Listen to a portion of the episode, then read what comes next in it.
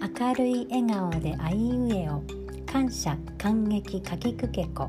爽やか健やかさしすせそ楽しいついてる立ちつてと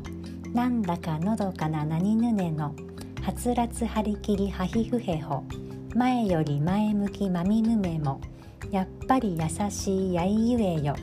ラッキールンルンラリルレロワクワクワイワイワイゆえお頑張れガッツだガギグゲゴようこそ一から始める今日このラジオです。今日お伝えしたい一から始めるはセスキ炭酸ソーダで下着を洗うです。私は洗濯機を持っていないので何日か洗濯物をまとめてコインランドリーに行って洗濯機を使って洗濯をしています。ところが夏はやはり汗をかきますので何日もそのまま洗濯物が家に放置されてあるという状況は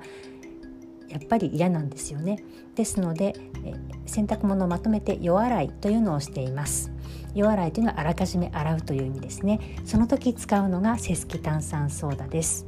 セスキ炭酸ソーダの他にも重曹クエン酸といったものがナチュラルクリーニングと呼ばれるクリーニングの三大必須アイテムです。私は3つを使い分けるようにしています。ところがこの3つ何にどれを使うのか結構迷ったりします。セスキ炭酸ソーダは非常に洗浄能力に優れているのでお洗濯に最適です。で重曹はクレンザーのような役割もありますので磨くものに関しては重曹を向いているなと思います。そしてクエン酸は弱酸性なのでどちらかというとお洗濯の柔軟剤として使うのに適しています。セスキ酸はお洗濯重曹はクレンザークエン酸は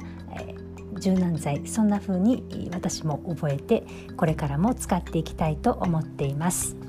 今日お伝えした1から始めるは